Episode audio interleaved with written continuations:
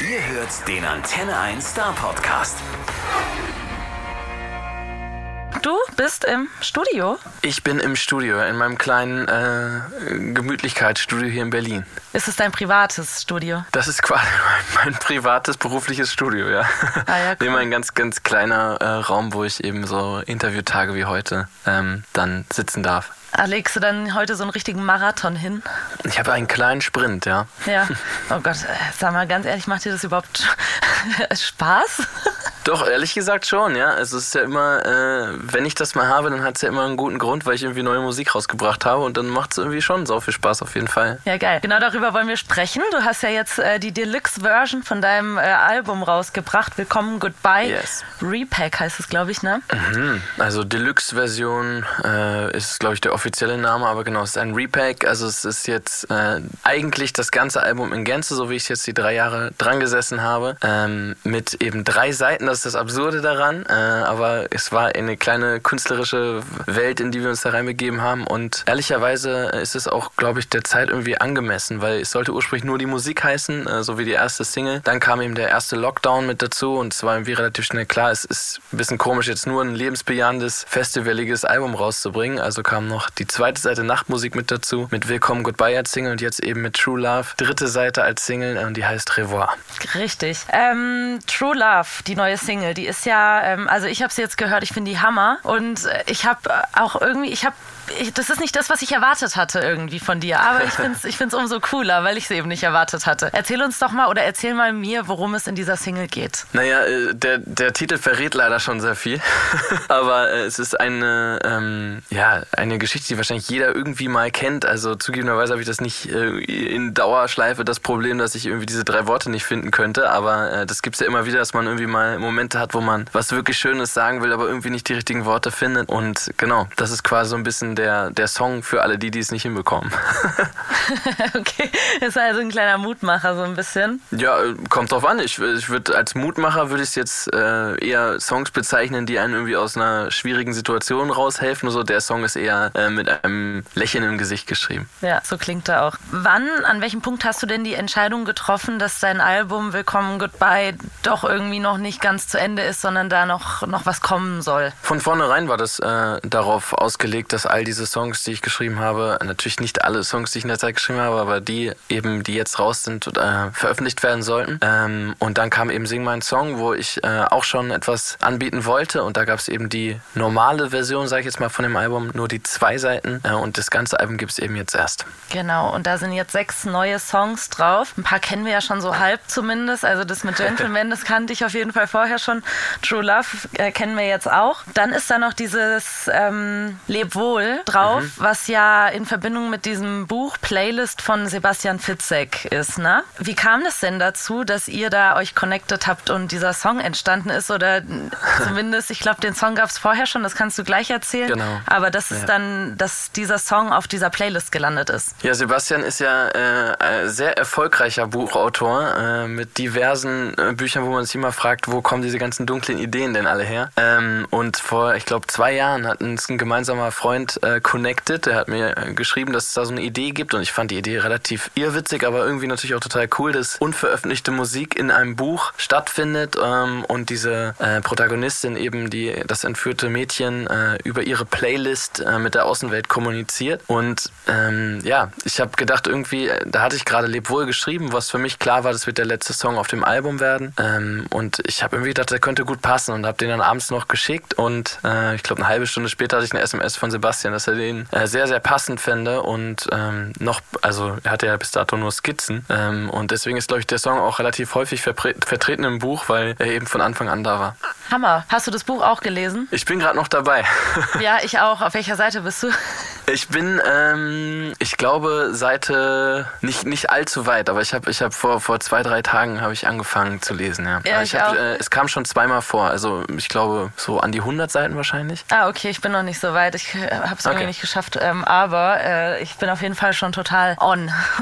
Bist du äh, Fitzek-Fan? Ähm, tatsächlich bin ich eigentlich gar keine Leseratte. Okay. Ähm, ja, aber ich habe mir mal ein anderes Buch von ihm gekauft und ich muss sagen, das war mir ein bisschen zu abgefahren, weil irgendwie gefühlt an, an jedem Kapitelende, was viel zu krasses passiert ist, als dass ich es real gefunden hätte. Und ich bin jemand, ich brauche immer einen Realitätsbezug, sonst macht es mir keinen Spaß. Also alles, was Naja. passiert ist, muss schon auch in echt möglich sein. Nur dann macht es mir Spaß.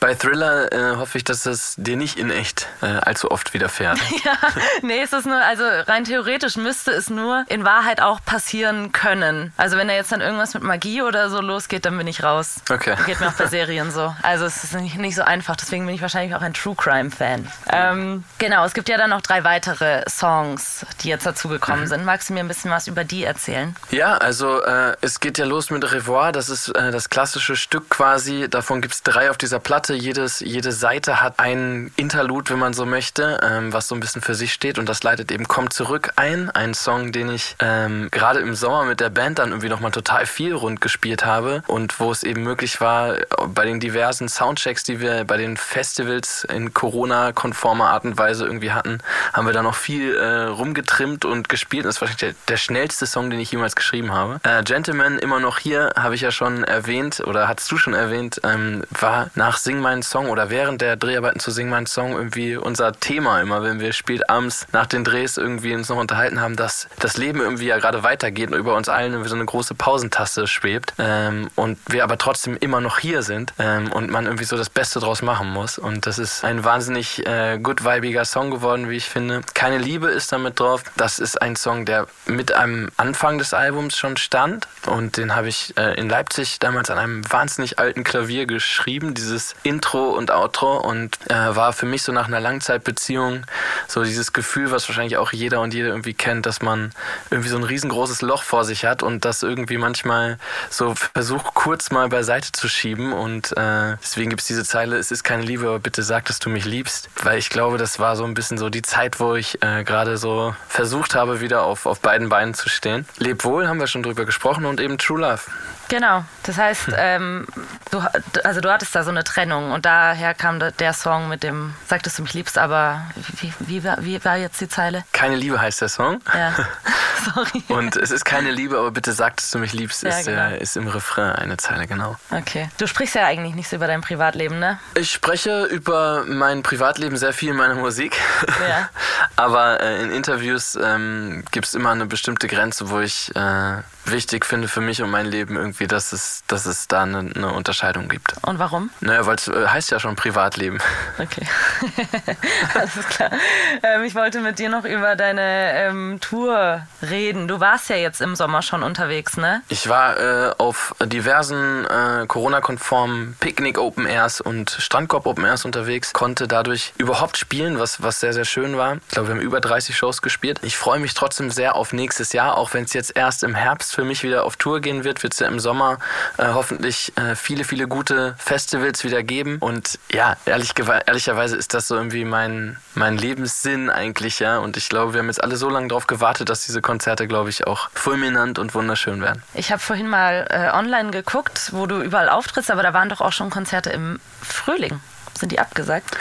Ich weiß nicht, wo du geguckt hast, ja, aber wir haben äh, vor anderthalb Wochen, glaube ich, die Entscheidung getroffen, diese Tour verschieben zu müssen, ja. Okay, also geht's dann im September oder wann los? Im September, genau. Ähm, da sind wir, ich guck mal ganz kurz hier im, äh, ich weiß natürlich eigentlich alles auswendig, Ja, ich weiß.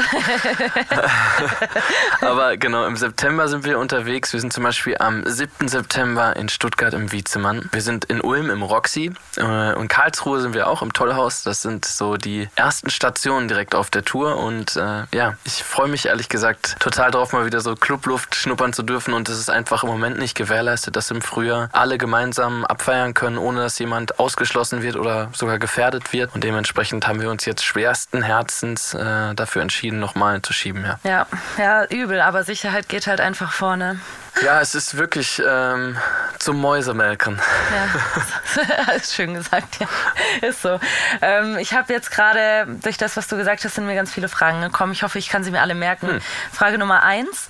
Ähm, was, es gibt doch oft, wenn man Backstage ist und kurz vor einem Konzert steht, vielleicht diesen einen Song, den man hört, bevor man auf die Bühne rausgeht, den man vielleicht immer hört, immer den gleichen. Hast du sowas? Falls ja, welcher ist das? Nee, haben wir nicht. Ähm, wir haben aber ein Ritual, dass wir auf jeden Fall immer noch mal so zusammenkommen, ich mit meiner Band und ähm, wir stehen nur mal kurz zusammen, äh, machen uns noch mal bewusst, was das für eine große Ehre ist, dass wir jetzt vor so vielen Menschen spielen dürfen ähm, und schwören uns quasi ein, damit wir, wenn wir auf die Bühne gehen, als eins auf die Bühne gehen. Und das klappt? Gibt's das klappt äh, ehrlicherweise ziemlich gut. Ich bin auch, ich, ich merke auch, ähm, dass das was Wichtiges für mich ist, ähm, dass ich äh, einfach noch mal kurz mit den Jungs und Mädels zusammenkomme, um eben ja das Gefühl auch zu bekommen, dass man da jetzt zusammen äh, ein, ein, den Leuten einen wunderschönen Abend beschert und sich selber natürlich auch. Ja, und als Team arbeitet, ne? Ist ja, glaube ich, auch gerade, wenn man so lange auf Tour unterwegs ist, auch mit den gleichen Leuten und so, ist es, glaube ich, wichtig, dass eben dieses Teambuilding da ist und das Teamgefühl da ist. Absolut. Also man ist ja auf engstem Raum auch äh, sehr viel unterwegs. Äh, Im Idealfall äh, mehrere Monate äh, gemeinsam in einem Tourbus unterwegs und naja, da kann man sich direkt vorstellen, wahrscheinlich auch, dass da wenig Platz ist für jeden und jede Einzelne und ähm, umso wichtiger ist, dass man sich irgendwie Raum gibt und, und äh, zusammenhält und irgendwie auch aufeinander Acht gibt. Ja, dann hast du gesagt, dass äh, du in Stuttgart bist. Ähm, was verbindest du denn mit Stuttgart, wenn du drüber nachdenkst? Mit Town verbinde ich so einiges. Äh, gute Konzerte tatsächlich. Im Wiezemann, das ist eine äh, ne für mich sehr, sehr schöne Location, weil es einfach gar nicht mal so groß ist und äh, irgendwie trotzdem die Möglichkeit gibt, da tolle Konzerte veranstalten zu lassen. Das ist jetzt nicht ein kleiner verwinkelter Raum, wie, wie man sich das vielleicht vorstellt oder wie beispielsweise auch der wunderschöne Kellerclub, in dem ich auch schon spielen durfte, sondern es ist natürlich trotzdem schon irgendwie ein relativ großes Venue und es macht wahnsinnig viel Spaß. Ich finde, das ist eine, ein guter Hexenkessel, wenn man die richtige äh, Energie hat. Und Stuttgart an sich, ja, äh, Ted natürlich, also mit, mit, ich glaube, dem jungen Mann muss ich äh, schon so viel, oder über diesen jungen Mann durfte ich schon so viel lachen äh, und äh, ist natürlich äh, auch ein wundervoller Sänger und Musiker. Ähm, ansonsten, kurz, boah, was. Du meinst Teddy, oder? Teddy Tech Club? Ja, genau. Ja, okay. Ja, ähm, und wen gibt's noch? Also 0711 gibt es auf jeden Fall viel gute Musik, die daherkommt, würde ich mal sagen. Ja, stimmt. ähm, ja, wo wir bei Stuttgart oder ähm, Baden-Württemberg Schwabenländler sind. Spätzle oder Maultaschen? Ich, ich habe beides sehr selten, deswegen bin ich kein großer Experte da drin als Norddeutscher. Oh Gott, aber das gibt's doch bei euch. Aber ihr esst das ähm, nicht so ähm, täglich, oder? Nee, also es ist jetzt nicht so was wie bei euch, dass man das zum Frühstück, Mittagessen und Abendessen kriegt. und dass es ein, ganze, ein ganzes Regal im Supermarkt gibt, nur unterschiedlichste Varianten an Maultaschen. Nee. Ich glaube, es gibt mittlerweile auch schon drei oder vier unterschiedliche vegane Varianten davon bei uns. Hm. Also es geht ab. Ähm, genau, gehen wir mal ein bisschen weiter. Also raus aus Stuttgart, aber bleiben wir in Baden-Württemberg. Was verbindet oder ja, was verbindet dich mit Baden-Württemberg? Woran denkst du, wenn du an Baden-Württemberg denkst? Ähm, boah, muss immer aufpassen, was man sagt, aber in dem Fall äh, ist es so, dass ich in Baden-Württemberg eine lange Zeit gelebt habe, in Mannheim. Ich habe an der Popakademie da studiert, habe viele, viele tolle Freundinnen und Freunde von da, äh, meine Band da kennengelernt. Insofern verbinde ich damit so ein bisschen den Ort, äh, den ich als Kind und Jugendlicher sehr, sehr lang gesucht habe. Nämlich irgendwie einen Ort, wo es andere Verrückte wie mich gibt, die Tag und Nacht Musik machen wollen und die äh, einen großen Traum haben ähm, und dafür sehr, sehr brennen. Würdest du sagen, dass du süchtig nach Musik bist? Ähm, ich hoffe, dass wir alle süchtig nach Musik sind. Also ich glaube, ein Leben ohne Musik wäre, es gibt den Spruch sinnlos, aber ähm, wäre auf jeden Fall mm, ja bei weitem nicht so schön. Also jeder Film ohne Musik äh, ist, ist ja schon mal ein Experiment. Also ich glaube, irgendwie wird alles im Leben musikalisch unterlegt und äh, eine Party ohne Musik wäre keine Party. Und genauso, wenn man Liebeskummer hat und man keine Songs dafür hätte, die einen irgendwie da äh, in diesem Gefühl bestärken, dann wäre das irgendwie wahrscheinlich auch nur halb so spannend. Also bist du so jemand, der sich äh, gezielt die Musik zur Emotion anmacht? Also wenn du Liebeskummer oder traurig bist, dann kommen die ruhigeren Songs. Wenn du irgendwie kurz, kurz davor bist, rauszugehen und dich noch fertig machst oder so, dann kommen die Party-Hits. Also Musik ist auf jeden Fall, sag ich mal, in, in jeder Musiklage, in jeder Lebenslage äh, unbedingt in meiner Nähe. Absolut. Was hörst du privat? Ähm, alles Mögliche. Also ähm, ich, ich höre äh, wirklich, ich habe eine große, große Plattensammlung zu Hause und ähm, höre mich querbeet. Also ich wohne in einer WG, im Tourbus läuft sowieso auch immer von, von allen irgendwie Mucke und es gibt wenig Musiken, die ich äh, nicht abfeiere. Du wohnst in einer WG? Ich wohne in einer WG, ja. Mit, ähm, also seid ihr als Freunde zusammengezogen oder wart, wart ihr vorher fremd und seid jetzt eventuell? Nee, wir sind als Freunde zusammengezogen. Ah, cool.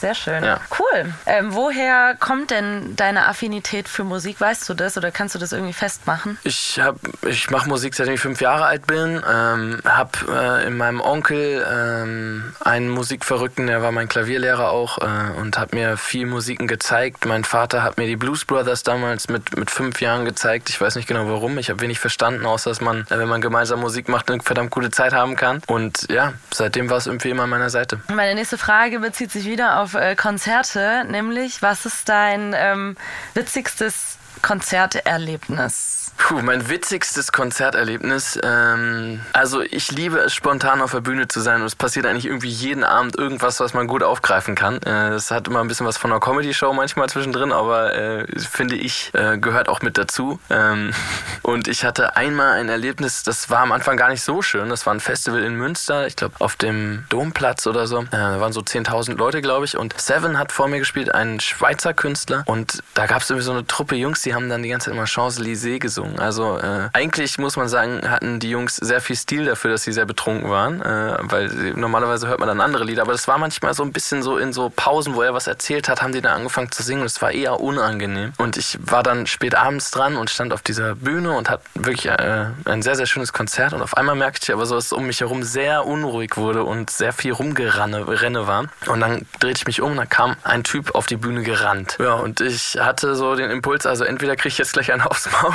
oder äh, ich, ich versuche das Beste draus zu machen. Dann kamen die Securities auch hinterhergerannt. Der ist irgendwie durch alle Security-Leute äh, durchgekommen. Ähm, also habe ich ihn gefragt, wer er ist und was sein Begehr ist. Und er hat irgendwie gesagt, hier Jungs, das ist für euch und berührte da in dieses Mikro rein. Und dann habe ich so eins und eins zusammengezählt und konnte mir noch vorstellen, dass es wahrscheinlich einer aus dieser Champs-Élysées-Truppe ist. und äh, habe ihm dann das Mikro überlassen und mich ans Klavier gesetzt und ihn äh, musikalisch begleitet. Und er hat Champs-Élysées rausgetrellert und das ist nachher so geendet, dass wirklich äh, 10.000 Leute Champs-Élysées gesungen haben, gemeinsam. Und ich das Ganze am Klavier begleiten durfte und es war ein wunderschöner Moment, obwohl es doch sehr verrückt war am Anfang. Oh mein Gott, wie geil. Gibt es das irgendwo? Kann man sich das irgendwo angucken? Äh, auf YouTube gibt es eigentlich alles. Also muss man wahrscheinlich einfach nur Joris und Münster eingeben oder so.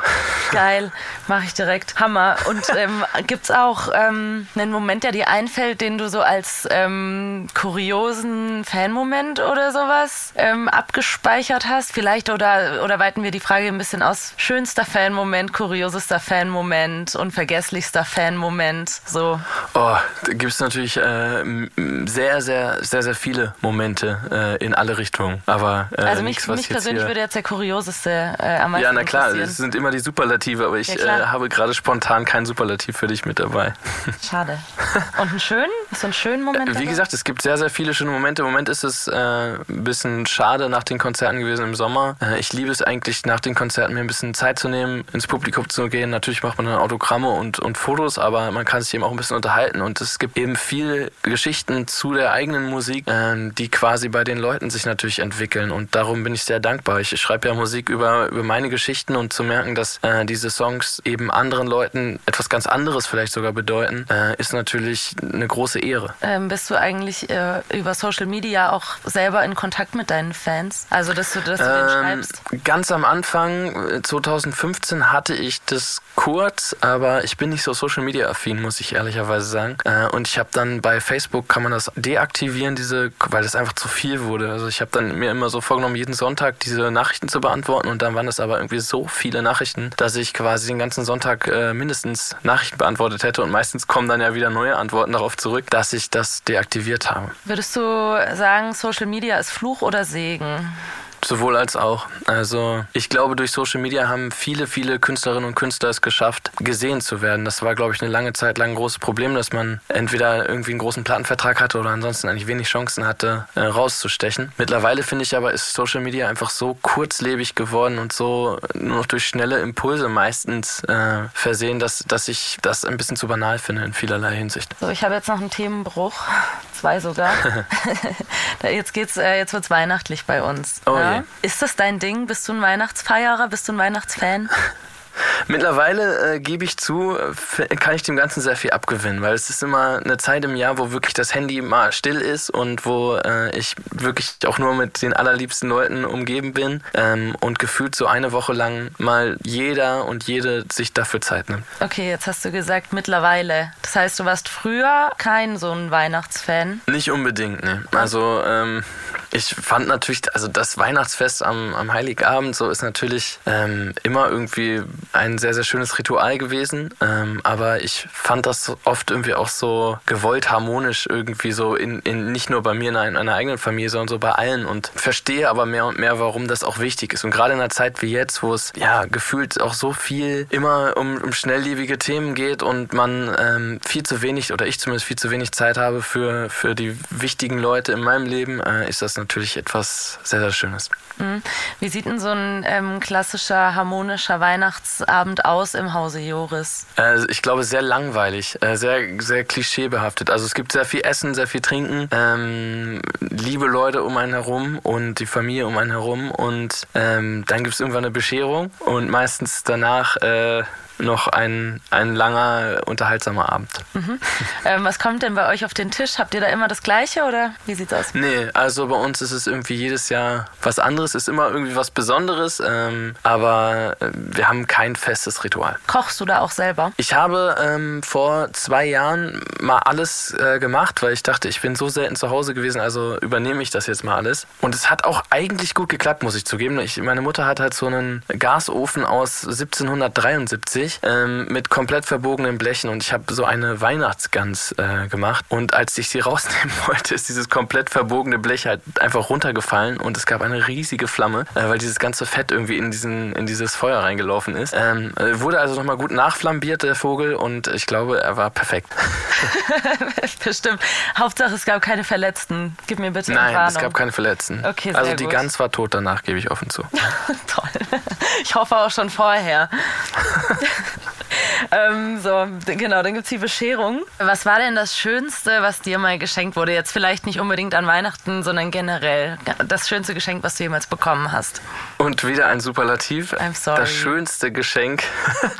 Das schönste Geschenk, was ich jemals bekommen habe, kann ich so ad hoc gar nicht sagen. Es gab natürlich sehr, sehr viele wunderschöne Geschenke und ich glaube, ich möchte jetzt auch niemanden ähm, äh, nicht äh, würdigen dafür. Aber ich habe, ähm, wie gesagt, mit fünf Jahren mein erstes Schlagzeug geschenkt bekommen. Und das war äh, etwas, was ich mir äh, so sehr gewünscht habe, dass ich ähm, allein auch schon, ich muss dir vorstellen, so ein Schlagzeug ist ja riesengroß. Das war also nicht in, in Papier eingewickelt, sondern da lagen so Decken drüber über den Kartons. Und ähm, das war natürlich in jeder Hinsicht das perfekte Weihnachtsgeschenk. Okay, das Für meine mir- Eltern und meine Nachbarn wahrscheinlich dann nicht mehr ganz so lange, aber ja. Die Eltern haben es wahrscheinlich relativ schnell bereut. Ja, wahrscheinlich.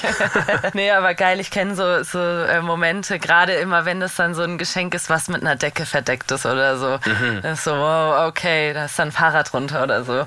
Ich kenne es, ist geil, das ist ein geiler Moment. Ähm, ich habe noch ein Superlativ für dich dabei. Danke.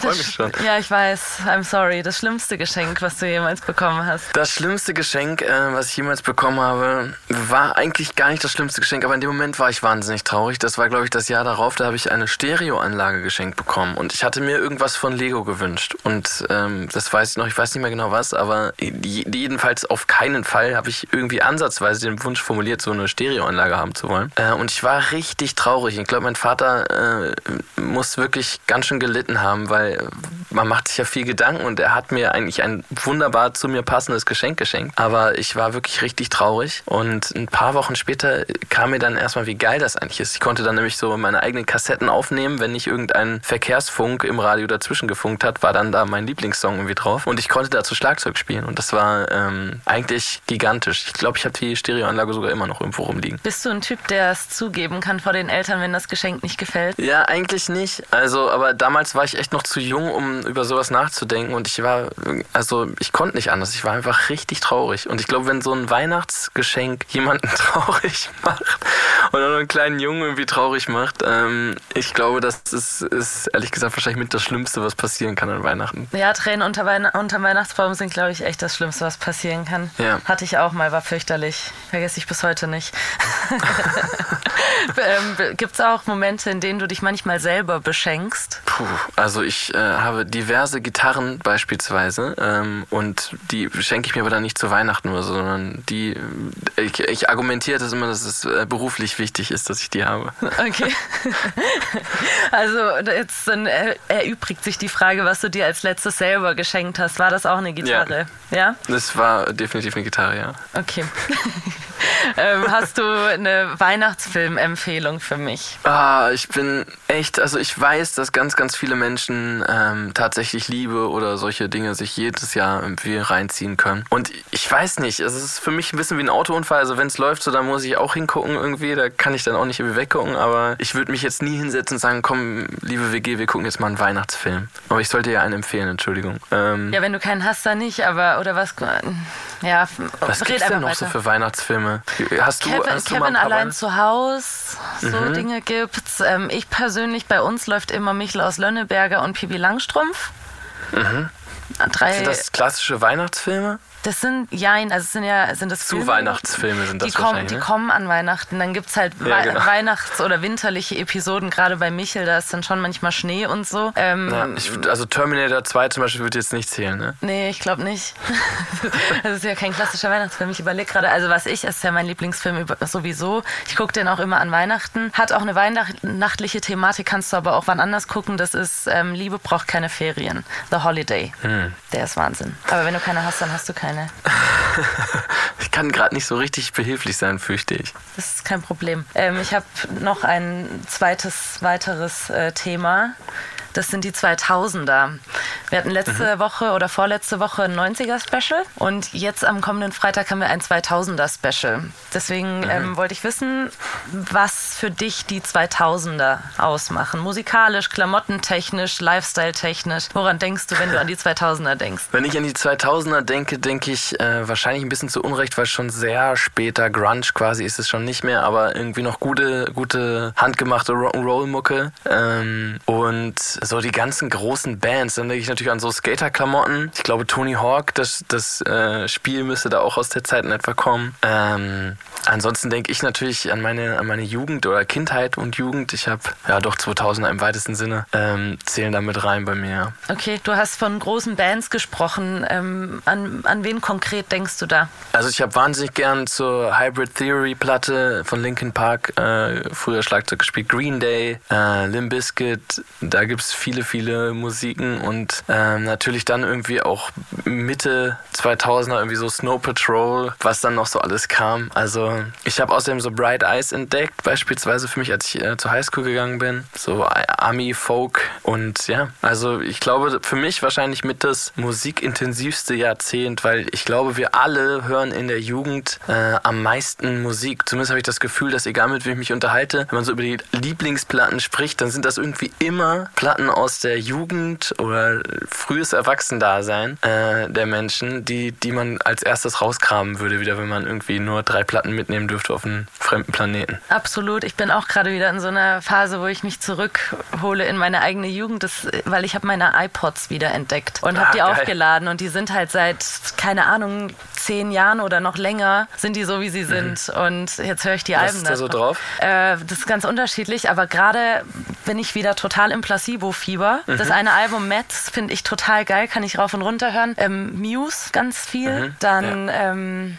ich hatte auch eine abgefahrene Phase, da habe ich Industrial-Musik gehört. Das ist richtig crazy Zeug. Das ist da drauf. Rockig elektronisch ist es. Ja. Was wäre bei dir? Was wäre da bei dir drauf? Ja, ähnlich. Also elektronisch nicht so sehr, aber rockig auf jeden Fall ja auch. Ähm, und wahrscheinlich so ein bisschen Folk-Einschläge noch eben mit dabei. Vielleicht auch so Paul Nuntini, auch eher wieder späte 2000er, aber zählt glaube ich auch. Ähm, Jamie Cullum war damals glaube ich äh, so gerade big in coming. Ähm, gibt's, gibt's viel. Mhm. Viel gute Musik. Ja, und ich finde es auch so geil, wenn man die vergessen hat und äh, die sich dann wieder dran erinnert. Ja, ja voll. Mache ich, mach ich gerade ganz ausgeprägt. Ähm, was ist denn Wir haben ein Superlativ hier drin, in dem Satz merke ich gerade. Wie kann man den umgehen? Ich muss nur ganz kurz einmal ganz unsexy sagen, ich habe in drei Minuten eine oder in vier Minuten eine Schalte. Ja, das Äh, ist, da ähm, darf ich nicht zu spät sein. Alles gut, das ist nämlich meine letzte Frage, es sei denn, wir Okay. schaffen es noch zwei IDs zu machen. Ähm, Ja. Dein Lieblingssong aus den 2000ern? Oder sagen wir jetzt einen Lieblingssong? Ähm, ein Lieblingssong aus den 2000ern, boah, wahrscheinlich The Streets von Paolo Nutini. Ganz spontan. Wunderbar, vielen, vielen Dank, ciao. Der Star Podcast bei Antenne 1.